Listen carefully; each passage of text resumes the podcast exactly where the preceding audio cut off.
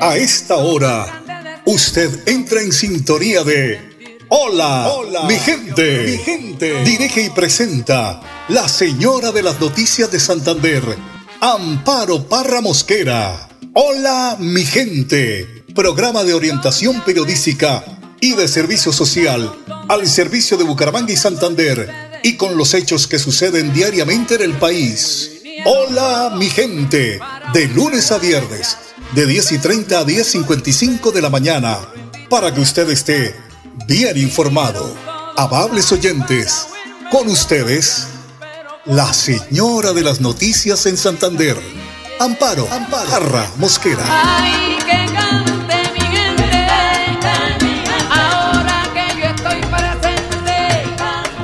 Claro que ahora que yo estoy presente, vamos a ver, que cante mi gente, ¿no? Canción hermosa de Héctor Lavoe.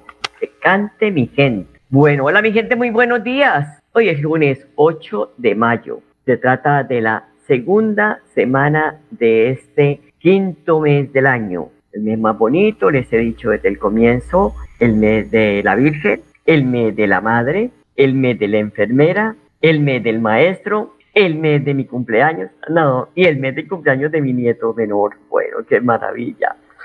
Em, recordamos el pico y placa para hoy, tres las placas terminadas en 3 y 4. Y hoy es el Día Mundial de la Cruz Roja Internacional. Es el homenaje al eh, suizo eh, Henry Dunat, quien trabajó en misiones humanitarias a mediados del siglo XIX. Cada 8 de mayo, más de 190 países alrededor del mundo pues se unen esto con el objetivo de celebrar el Día Mundial de la Cruz Roja fecha, les repito, en que se conmemora el nacimiento de Henry Dunant, fundador de la red humanitaria más grande del mundo. Siempre que hay desastres, ¿quiénes están ahí? La Cruz Roja, la Defensa Civil, las Damas Rosadas, las Damas Azules, las Damas de la Cruz Roja, en fin, todo el voluntariado que trabaja en este país y en el mundo entero nos hace de verdad reconocer a esos seres humanos que trabajan incansablemente para poderle dar la mano amiga aquel que se encuentra en, desgracia, en desdicha, como quieran decirle, porque pues hoy con tanta situación que vivimos, aquí estamos en la ciudad, dice uno, no está pasando nada, los periodistas hablan hasta por las orejas. No, no. Y de quienes hemos estado en provincia antes de llegar a la capital, quienes hemos estado eh, cubriendo las noticias de provincia, hay que decir que a, esos periodistas hay que hacerles un monumento. ¿Por qué? Dificultad al acceso de fuente. Es muy difícil. Orden público alterado por todo lado. Grupos criminales que por el un lado eh, lo llaman a uno, que por el otro también, que venga, que para allá, que usted fue con el, este grupo y ahora venga para cumplirme en este, y comienza uno en un vaivén y vienen las amenazas de muerte, el desplazamiento, como me pasó a mí. Yo soy desplazada por la violencia porque querían cogerme como, como ping-pong, como bola de ping-pong. Venga, eh, la llevo, un grupo me llevaba, después me soltaba y el otro grupo venga porque usted tiene que cumplirme la cita a mí también. Y esto ya cuando uno dice, no, pero ¿por qué? Yo no hago parte de, de ese andamiaje, entonces comienzan las amenazas y eso es grave. Por eso hay que pensar mucho en esos periodistas que están en provincia, porque son periodistas que todos los días se exponen a la muerte. Uno vive en provincia con la lápida en la espalda. Va a ser un cubrimiento de una noticia y hay que avisarle aquí al, que está aquí en la entrada del pueblo y al otro que va en la mitad del pueblo y al otro que para uno poder llegar a cumplir su fuente, a cumplir su, su, su, trabajo. Eh, y son muy, muchas dificultades. Entonces uno dice, ay, me escuchan aquí en Bucaramanga, esta señora habla mucho. Eso en la provincia no pasa nada. No, sí pasa y pasa muy grave, porque son cosas que de verdad eh, el campesino vive eh, asediado por tanto grupo que ahora eh, hay que ya no se sabe son los pachecalos, no sé qué, los pachéngalos, y de cuándo, los del Golfo, en fin. Es una situación difícil. Bueno, y el domingo 14 de mayo en el país, oígase bien, se celebra el Día de la Madre. Ojalá en tantos años y en la modernidad que hoy tenemos, nos comportemos como seres humanos. Porque quien lo creyera, en Colombia es el día más violento que tiene el país, el Día de la Madre. ¿Ah? y no hemos, no hemos aprendido a decir, no, es que es el día de mamá, mi mamá me parió, le dolió hasta las entrañas del corazón para poder yo venir a este mundo. Y no, no, emborrachémonos, hagamos sufrir a la vieja, voy a pelear con mi primo, con mi hermano, voy a reclamarle esto, voy a reclamarle lo otro, voy a sacar la macheta. Por favor, por favor, para celebrar ese día, a que se acostumbra a esa regalar eh, flores, rosas, a llevar serenatas, a invitar a la mamá a desayunar, a almorzar, a cenar en un en restaurante o reunidos en toda la familia en su casa. En fin, del Día eh, de la Madre, que es una fecha de tanta celebridad, tan importante en el año eh, en Colombia y en muchos eh, países del mundo. No la mi gente, durante esta semana nuestra banda sonora, don André Felipe, será la música dedicada a mamá. Vamos a dejar rodar unos temitas así muy pequeñitos, pero ese homenaje durante esta semana. Bueno, como siempre, don Arnulfo Fotero y don André Felipe Ramírez en la edición y musicalización de este su programa Hola mi gente, 10 de la mañana 37 minutos.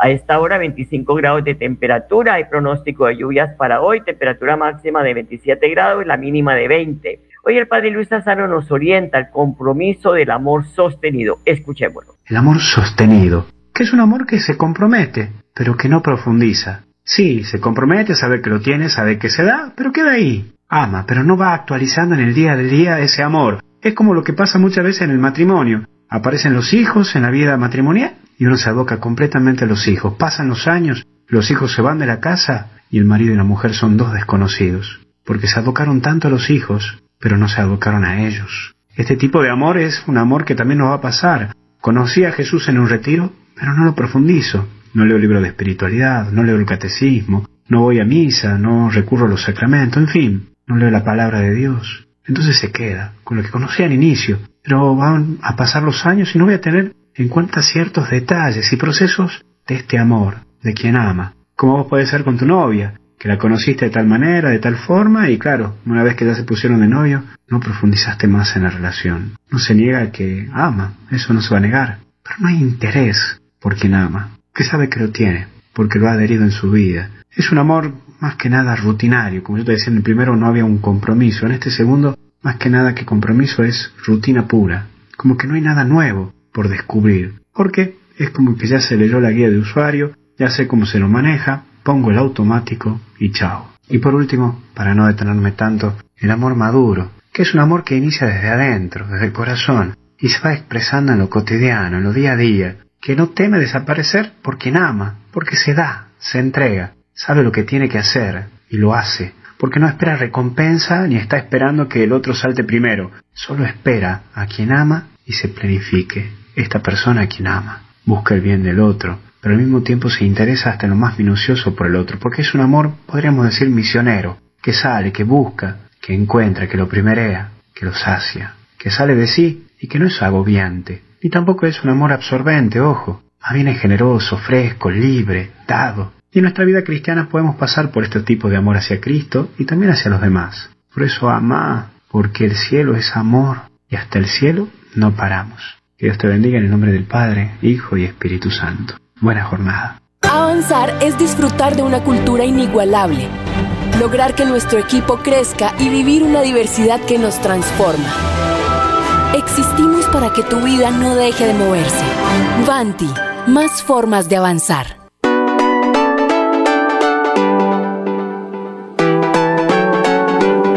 Melodía, Melodía, Radio Sin Fronteras. Escúchenos en cualquier lugar del mundo. Melodíaenlínea.com es nuestra página web. Melodíaenlínea.com. Señal para todo el mundo. Señal Radio sin límites, Radio sin fronteras. Radio Melodía, la que manda en sintonía. Avanzar es moverse con gas natural vehicular que te ayuda a ahorrar y proteger el medio ambiente, respetando la naturaleza y ayudándote a llegar hasta donde quieres ir. Existimos para que tu vida no deje de moverse. Vanti, más formas de avanzar.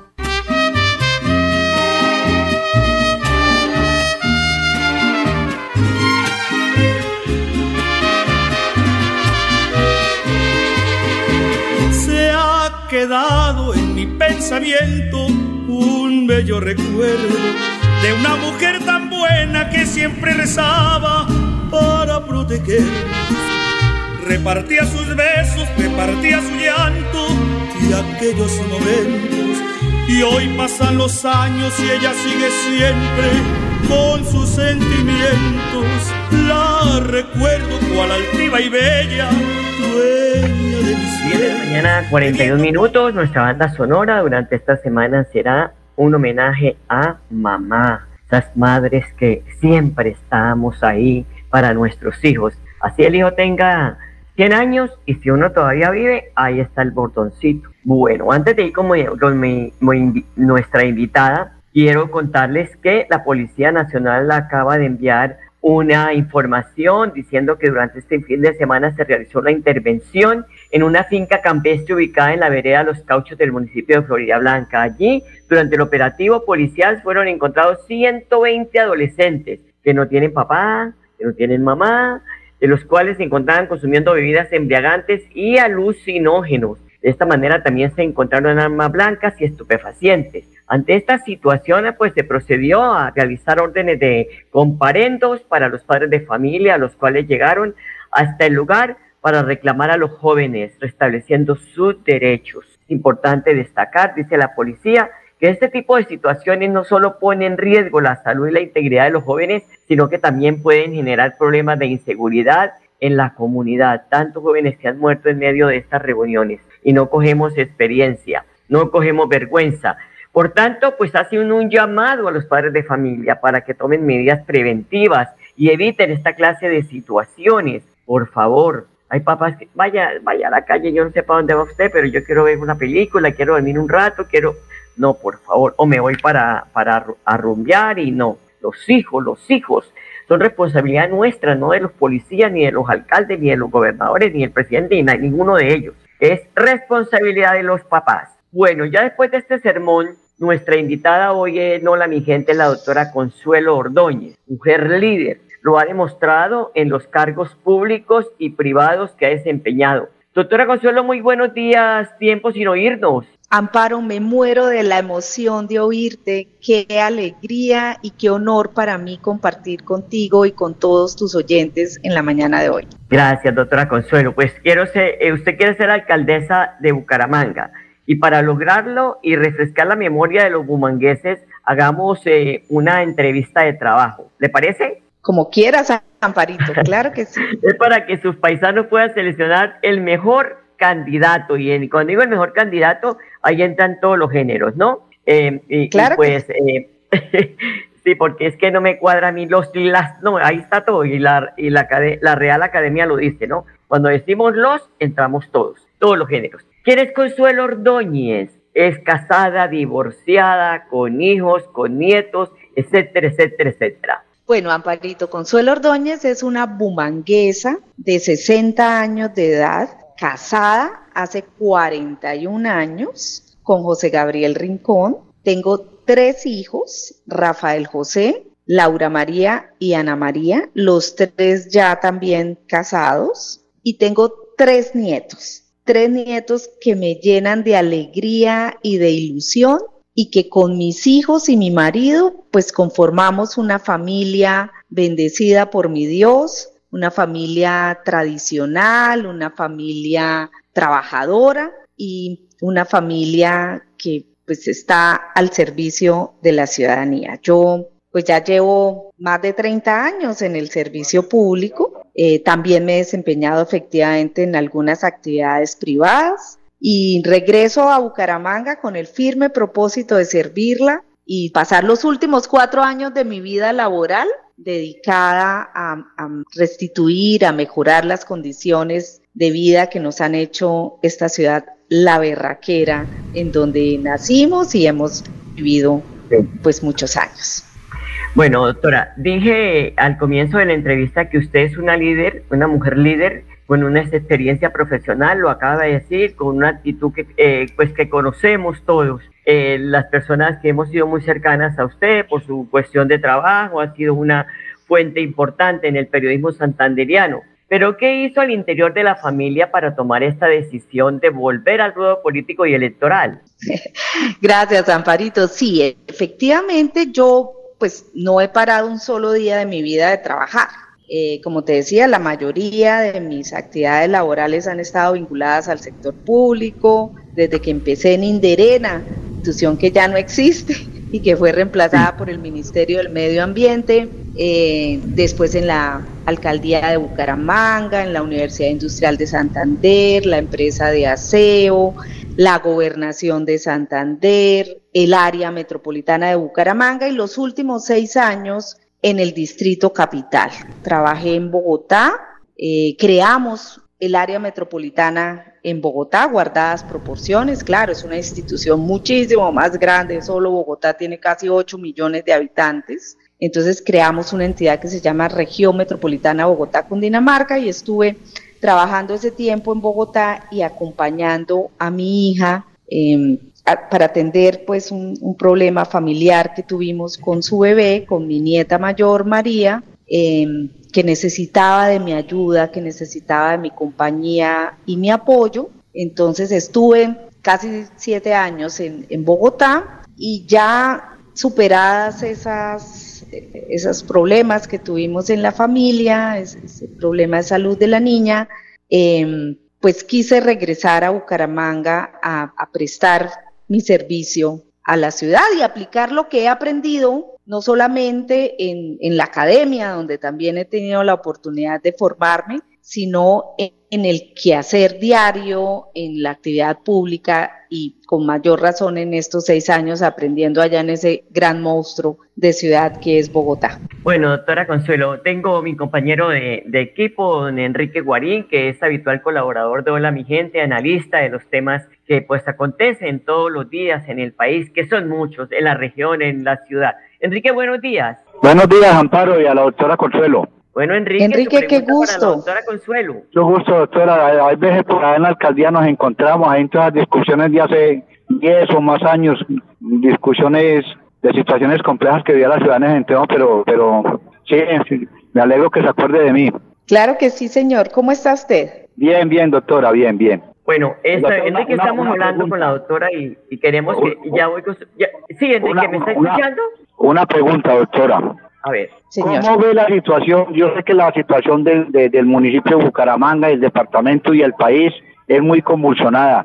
¿Cómo ve esa situación para entrar a participar nuevamente en política? Pues mira, yo creo que hay una oportunidad maravillosa de tener, eh, digamos, una persona que quiere servirle a la ciudad para atender los problemas que tenemos, que no son efectivamente problemas fáciles, yo creo que son problemas complejos, particularmente cómo hemos perdido la tranquilidad en la ciudad, cómo la seguridad ha venido deteriorándose, pero también cómo la brecha social cada vez es más grande y tenemos un enorme problema de desempleo e informalidad cómo hemos ido deteriorando algunos de los servicios públicos que nos hacían sentir orgullosos, como el caso de la movilidad, cómo no hemos actuado de una manera contundente para solucionar los problemas como la disposición final de residuos sólidos, por ejemplo, y cómo en todo caso persisten problemas de salud,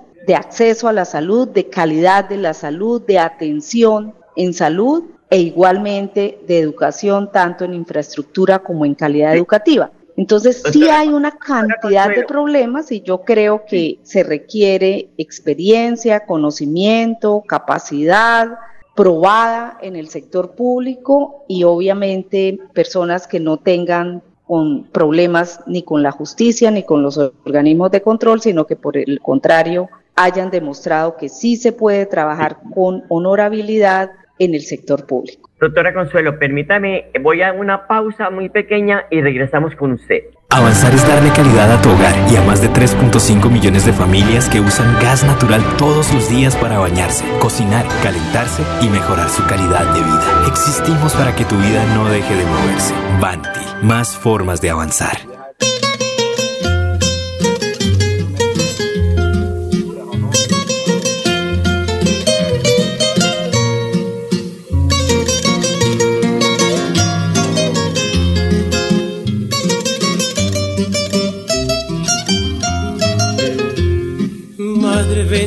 La palabra que lo encierra todo. Madre dulce viejecita, te vengo a cantar en el Día de las Madres que todos celebran felices y airosos. Los que tienen la 10 de la mañana, 52 minutos. Estamos conversando con la doctora Consuelo Ordóñez, que quiere ser alcaldesa de Bucaramanga. Eh, estamos contándole, pues ella está contando prácticamente su hoja de vida en todas las, em, eh, las situaciones en que ella se ha desempeñado y que lo ha hecho muy bien. Estamos contando a los oyentes también eh, sobre los problemas del día a día, porque hay que recordarles que los candidatos son personas comunes y corrientes que también tienen momentos difíciles, que ríen, que lloran, que se les sale la piedra de vez en cuando, en fin, porque son seres humanos. Pero aquí hoy hemos, querido como hacerle una, una, unas preguntas en lo personal, porque pues tendremos mucho tiempo para volver a conversar y hacerle preguntas ya de tipo administrativo, que pues son los temas que debe de tomarse en, en, la ciudad. Pero una, una de las preguntas es que, ¿cuál es su principal fuente de, de motivación que, que para ser alcaldesa de Bucaramanga? Pues mi principal fuente de motivación en realidad es María Montoya, mi nieta. María es una niña de siete años que nació con un infarto cerebral. Amparito, creo que tú que me conoces desde hace bastantes años no conocías mucho esta historia. Eh, María tuvo un infarto cerebral intrauterino y nos dimos cuenta como a los cuatro meses de nacida. Y nos dijeron todos los médicos que la niña nunca iba a hablar, nunca iba a caminar, no iba a tener memoria visual, íbamos a cambiar el cochecito de bebé por una silla de ruedas, en fin. Y yo salía de cada consultorio médico viendo a mi hija destrozada de dolor, haciéndole esto, esto no va a ser verdad, Laura María, la bebé va a ser una bebé normal y feliz y mi Dios solamente le pone las más difíciles batallas a sus mejores soldados. Y lo que hicimos en estos siete años con María, de disciplina, de dedicación, pero de un amor profundo, nos permite hoy ser unos vencedores. María camina, María baila, María habla, María es un ser de luz y María me ha demostrado que cuando pones todo tu empeño y tu dedicación con profundo amor y convicción, logras tus sueños, lo que te propongas. María me ha demostrado que no tenemos límites, que no nos podemos derrotar. Bueno, doctora, como el, el, tiempo es, es oro en, en, en, en estos espacios, Enrique, una última pregunta muy concreta para la doctora Consuelo. Doctora, una, una, una, pregunta concreta. ¿Qué piensa usted sobre los residuos sólidos que hay acá? Porque cuando usted estuvo ahí, yo unos, unos conceptos técnicos muy interesantes que tenga Bucaramanga actualmente el problema de las basuras. Gracias, Enrique. Mira, lamentablemente por, por restricciones de la ley electoral no podemos hacer propuestas. Hasta tanto no estemos inscritos como candidatos. Pero lo que sí te puedo decir es que efectivamente en el trasegar de los años y también hablando con muchas personas, entendemos y tenemos cada vez más certeza que sí hay una oportunidad de hacer una gestión diferente a lo que hoy estamos haciendo, que es recogiendo los residuos y enterrándolos en un hueco. Hoy ese hueco que se llama Carrascos se maneja mejor que hace unos años, pero igual estamos perdiendo una oportunidad maravillosa de hacer con esos residuos una verdadera gestión de economía circular. Sí, doctora Consuelo, muchísimas gracias por estar con nosotros. Enrique, gracias. Pues ha sido un gusto tenerla en Hola Vigente. Así que prepárese porque la próxima entrevista será de temas de ciudad, ya como candidata eh, inscrita a la alcaldía de Bucaramanga, porque hay mucha situación que eh, para analizar en estos espacios y que la gente pueda y sepa elegir un buen ser humano para que le entregue las llaves de la ciudad. A ustedes, amables oyentes, gracias por su sintonía. Les deseo una semana bendecida por Dios y hasta mañana. Los quiero mucho. Aquí termina Hola, mi, gente. mi gente. Esperamos que hayan quedado informados del acontecer noticioso de la región y el país. Los esperamos mañana a la misma hora, 10 y 30 AM. Hola mi gente les desea que tengan un día bendecido por Dios. Hasta mañana.